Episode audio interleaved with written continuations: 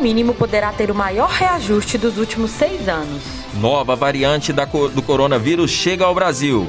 Segunda turma do STF derruba o bloqueio de bens de Lula em processo da Lava Jato. A administração do prefeito Alexandre Calil é aprovada por 74% dos belo-horizontinos. As eleições no Chile vão para o segundo turno. Candidatos de direita e esquerda disputam a presidência.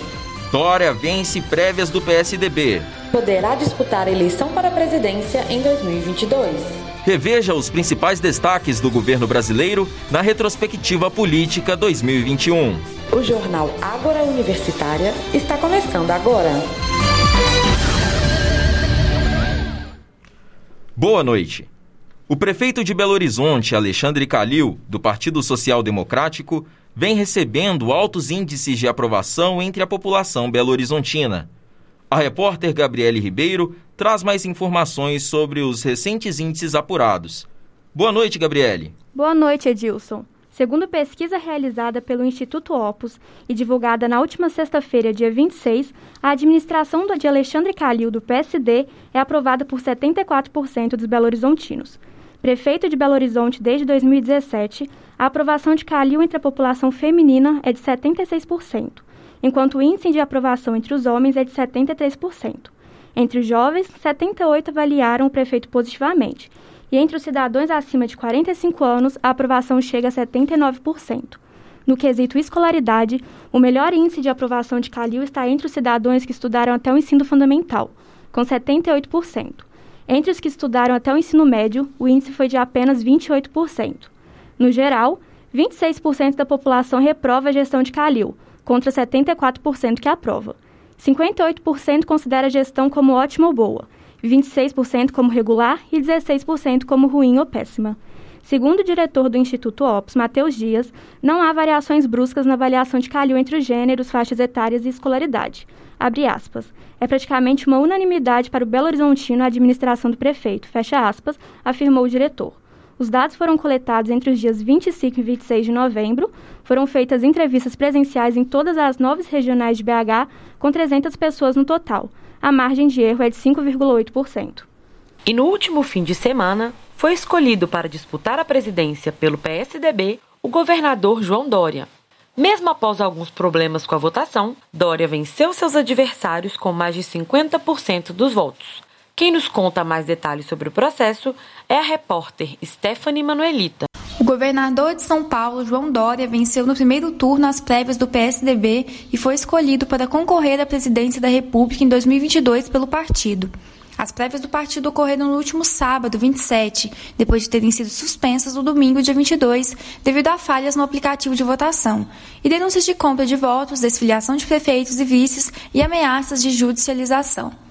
Enquanto no decorrer da semana o assunto foi o aplicativo da votação dos tucanos, que teve problemas e inviabilizou a finalização das prévias, outro grupo que tenta o protagonismo na terceira via começou a se projetar. O ex-ministro da Justiça e ex-juiz federal Sérgio Moro se filiou ao Podemos e já tem se articulado em Brasília. Ele foi ao Senado, discursou, reuniu-se com políticos e empresários e subiu em palanques na busca por se consolidar como candidato mais forte da chamada terceira via. Além disso, o lançamento de pré-candidaturas se intensificou nos últimos meses de 2021 e já podemos citar outros pré-candidatos, como, por exemplo, Alessandro Vieira pelo Cidadania, André Janones pelo Avante, Cabo Daciolo pelo Brasil 35, Felipe Dávila pelo Partido Novo e Simone Tebet pelo MDB. É esperado que outros partidos oficializem seus pré-candidatos até o dia 5 de agosto do próximo ano, visto que os pedidos de registro de candidatura deverão ser feitos até 15 de agosto de 2022. Vamos falar agora sobre política internacional. A repórter Nayara Tibúrcio, correspondente em Londres, traz as informações mais importantes da semana no cenário global. Boa noite, Nayara. Ótima noite a todos vocês ouvintes da Rádio PUC. Inicio hoje a rodada semanal de notícias internacionais com uma notícia que deixou as autoridades sanitárias do mundo todo em alerta. Foi recomendado pela Anvisa o fechamento de fronteira aérea com mais países devido à nova variante do coronavírus. A chamada de variante Omicron preocupa, pois tem 50 mutações, algo nunca visto antes, sendo mais de 30 na proteína S, conhecida como spike, a chave que o vírus usa para entrar nas células e que é o alvo da maioria das vacinas contra o Covid-19. O governo anunciou que vai impedir a entrada no Brasil de cidadãos provenientes de seis países africanos. E a lista pode aumentar na medida em que houver registro de transmissão local da doença. E para finalizar, vou atualizar vocês, ouvintes, sobre as eleições do Chile que irão para o segundo turno e tem sido um embate de radicais. Candidatos de esquerda e direita se enfrentarão mais uma vez nas eleições presidenciais chilenas. Essa que será a disputa mais imprevisível da história desde a redemocratização do país em 1990. No primeiro turno, o ultradireitista José Antônio Castro, de 55 anos, do Partido Republicano, teve 27,9% dos votos, enquanto o deputado de esquerda Gabriel Boric, de 35 anos, do Convergência Social, teve 25,83% dos votos válidos. Cast é um admirador da ditadura de Augusto Pinochet, que durou de 1973 até 1990 apostou suas fichas em um discurso de retomada da ordem, segurança e liberdade. E não para por aí não. Ele defende o fim da agenda de gênero, que em 2017 num tweet criticou um suposto lobby gay e subsídios familiares apenas para casais legalmente unidos. Já Boric passou a campanha pregando uma mudança no modelo econômico liberal e defendendo bandeiras da esquerda radical, como, por exemplo, um novo sistema de aposentadorias que assegure um valor mínimo de 250 mil pesos para todos os maiores de 65 anos, um aumento do salário mínimo e 500 mil novos empregos para mulheres e jornadas de trabalho de 40 horas semanais. Nas questões de gênero, o deputado defende a criminalização da violência contra mulheres, legalização do aborto e plano de direitos sociais LGBT. O segundo turno acontecerá em 19 de dezembro. Eu já tenho minha torcida, hein? O que será que vai acontecer com o Chile? É, pessoal, o mundo não tá fácil. Repórter Nayara Tibúrcio, de volta com vocês no estúdio. Obrigado, Nayara. E de volta ao Brasil, o salário mínimo poderá ter reajuste de aproximadamente 10% para o próximo ano. Quem traz maiores informações a este respeito é a repórter Caroline Martins. O salário mínimo brasileiro poderá ter o maior reajuste dos últimos seis anos. O valor, que atualmente é de R$ 1.100, poderá passar para R$ 1.210,44 em 2022. De acordo com o Ministério da Economia, a projeção é de que 2021 se encerre com o Índice Nacional de Preços ao Consumidor em 10,4%. Sendo assim, a mesma porcentagem será aplicada para o reajuste do salário mínimo, já que o INPC é a base de correção anual para atualizá-lo. Apesar do reajuste significativo, o salário mínimo de 2022 não abarcará o ganho real. Isso significa que o poder de compra do trabalhador não vai aumentar. Para que haja ganho real, o índice de reajuste deve ser maior que o índice de inflação.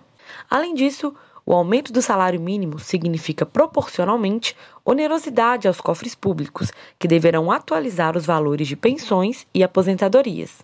De acordo com informações do Departamento Intersindical de Estatística e Estudos Socioeconômicos, DIESE, o salário mínimo serve de referência para 50 milhões de pessoas no Brasil, das quais 24 milhões são beneficiários do Instituto Nacional do Seguro Social. Vale ressaltar que os números ainda não são precisos. É a quarta vez que o índice de inflação é divulgado somente neste ano. Em 2016, ano em que houve o impeachment da então presidente Dilma Rousseff, o INPC ultrapassou a casa dos 11% e o PIB Produto Interno Bruto do país ficou negativo em aproximadamente 3,8%. Repórter Caroline Martins para o jornal PUC Minas. E nesta semana, o Supremo Tribunal Federal decidiu que os bens do ex-presidente Lula devem ser desbloqueados. Quem conta pra gente é o repórter Sérgio Pego. A segunda turma do STF mandou a 13ª Vara Federal de Curitiba desbloquear os bens do ex-presidente Luiz Inácio Lula da Silva. A análise foi feita no plenário virtual da turma e, por três votos a um, derrubou os bloqueios de bens do ex-presidente, que tinham sido tomados em processos ligados à Operação Lava Jato. Essa decisão vem da anulação de julgamentos que o ex-presidente havia sido condenado. Isso aconteceu em março deste ano, quando o ministro Edson Fachin tomou essa decisão. Decisão que havia sido tomada, pois, segundo ele, a Vara Federal de Curitiba não tinha competência formal para julgar as ações contra Lula e anulou o julgamento. No mês seguinte, em abril, o STF manteve a mesma decisão. Já no dia 26 de novembro, em relação aos bens, Fachin acabou votando a favor da manutenção dos bloqueios de bens de Lula, mas foi derrotada por três votos. Ricardo Lewandowski, Gilmar Mendes e o ministro Nunes Marques votaram contra o bloqueio dos bens de Lula. O julgamento havia sido iniciado em agosto com o voto de Fachin contrário ao desbloqueio. Na ocasião, Lewandowski pediu mais tempo para decidir, suspendendo assim a análise. Repórter Sérgio Pego para a Rádio PUC Minas. Fique agora com uma retrospectiva do cenário político brasileiro durante o governo de Jair Bolsonaro. Repórter Edilson Nicolau, é com você. Eleito em 2018 e à frente do governo desde janeiro de 2019, Bolsonaro chegou ao terceiro ano de mandato com sucessivas trocas de ministros, indícios de interferências diretas na Polícia Federal, uma gestão ambiental calamitosa, ataques indiscriminados à liberdade de imprensa e à comunidade científica e, sobretudo, atravessando a crise generalizada causada pela pandemia de Covid-19. E em meio a esse cenário conturbado, eu convido a você, ouvinte da Rádio PUC Minas, a acompanhar a nossa retrospectiva do governo federal neste ano de 2021.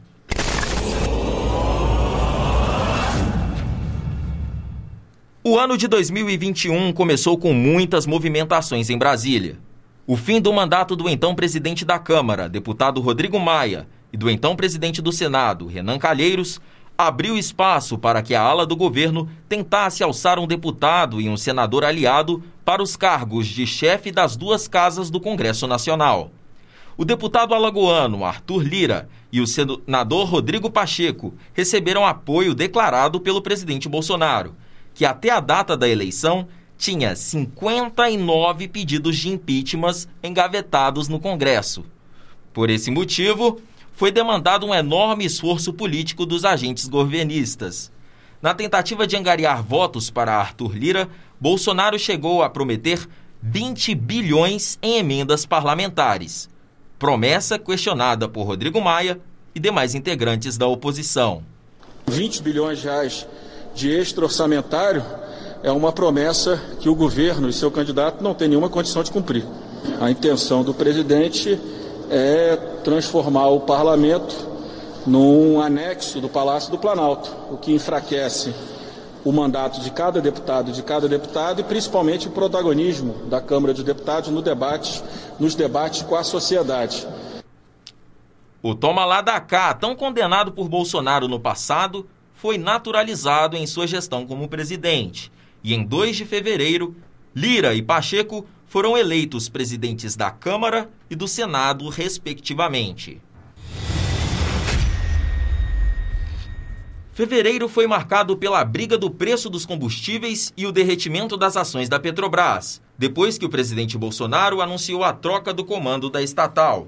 Deixou o cargo o economista Roberto Castelo Branco para que o general da reserva Joaquim Silva e Luna assumisse o comando da petroleira.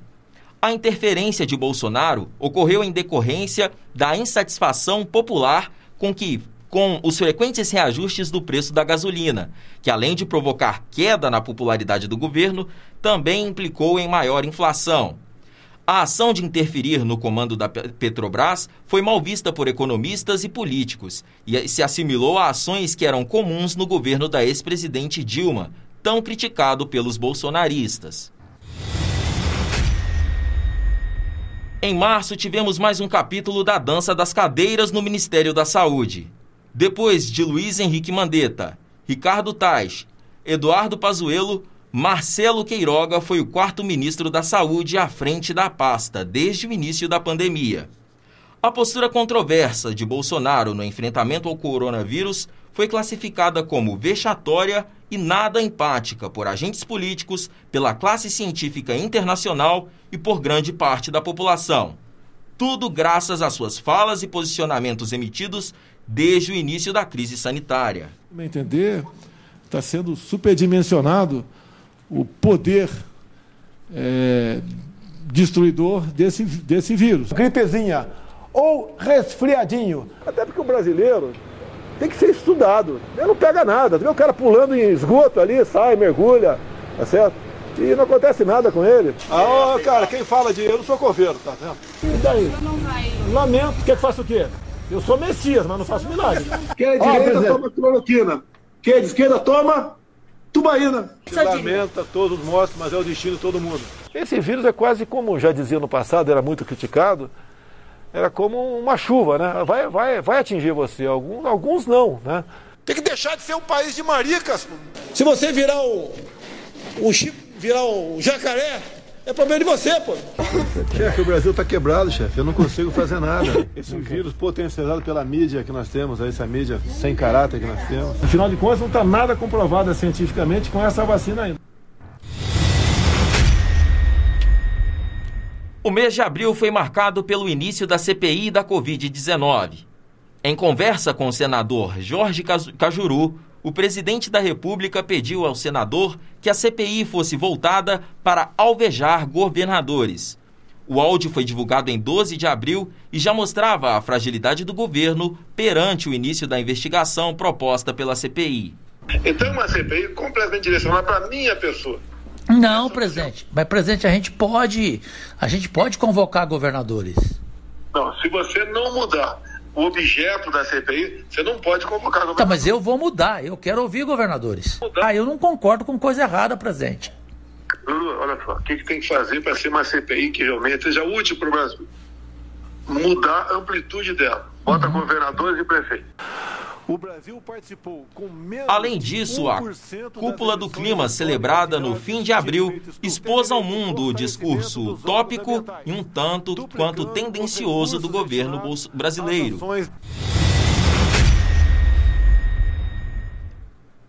Em maio, as sabatinas concebidas na CPI da Covid incendiaram o país. O ex-ministro da Saúde, Eduardo Pazuello, prestou depoimento à comissão. Entre as falas, Pazuello afirmou que Bolsonaro teria rejeitado a vacina Coronavac para fazer oposição ao governador de São Paulo, João Dória. Paralelamente, Bolsonaro teria defendido por 23 vezes em discursos o uso da cloroquina, medicamento sem nenhuma comprovação de eficácia no tratamento contra a Covid. Além disso, em maio, o governo federal consentiu para a realização da Copa América no Brasil. No mesmo mês, nosso país registrou a marca de 462 mil pessoas mortas em decorrência da Covid-19. Junho foi marcado por mais um escândalo que veio a público durante a CPI da Covid. Desta vez, o deputado democrata Luiz Miranda, da base governista, disse em depoimento à CPI que alertou o presidente sobre indícios de corrupção na compra da vacina indiana Covaxin e que nada foi feito a esse respeito. Eu levei para a pessoa certa, na minha opinião, que deveria dar o devido provimento ao assunto, que é o presidente da República. Nós estivemos com ele.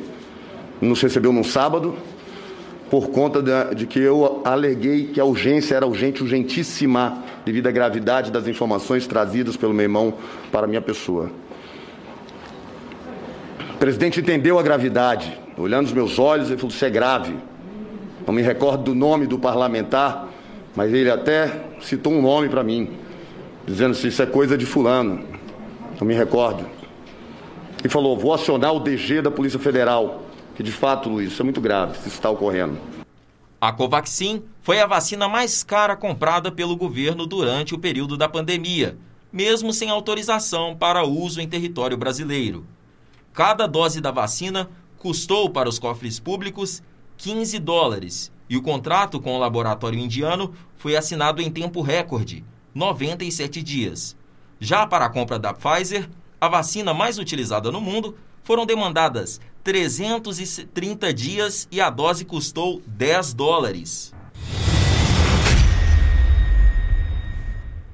Em julho, Bolsonaro ficou internado em Brasília por quatro dias após sentir dores abdominais. O diagnóstico médico apontou para um quadro de obstrução intestinal. Intestino preso, língua solta. Após receber alta, Bolsonaro voltou a atacar ministros do STF e a insuflar a militância ultradireitista com falas antidemocráticas. Já no mês de agosto, foi intensificada a relação problemática entre os três poderes. Bolsonaro formalizou no Senado o pedido de impeachment do juiz do Supremo Tribunal Federal, Alexandre de Moraes. A homologação do pedido de impeachment veio depois que o jurista autorizou um mandato de busca e apreensão em propriedades de apoiadores do chefe do executivo. Também em agosto, a Câmara dos Deputados derrubou a PEC do voto impresso, bandeira amplamente defendida pelo presidente. Após a derrubada, o capitão do exército participou de uma exibição de tanques blindados e tropas militares na Praça dos Três Poderes. A ação foi interpretada como uma tentativa de intimidação ao judiciário e à ordem constitucional.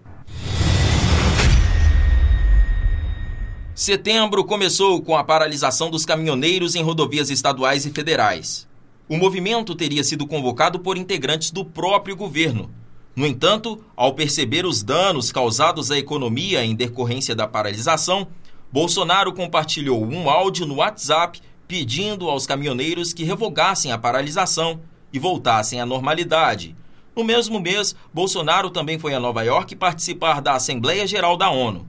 Em seu discurso controverso, o líder brasileiro falou sobre o desmatamento e a pandemia mas, segundo pesquisadores brasileiros, fa as falas do presidente não foram condizentes com a realidade. Em outubro, vimos o último capítulo da CPI da Covid.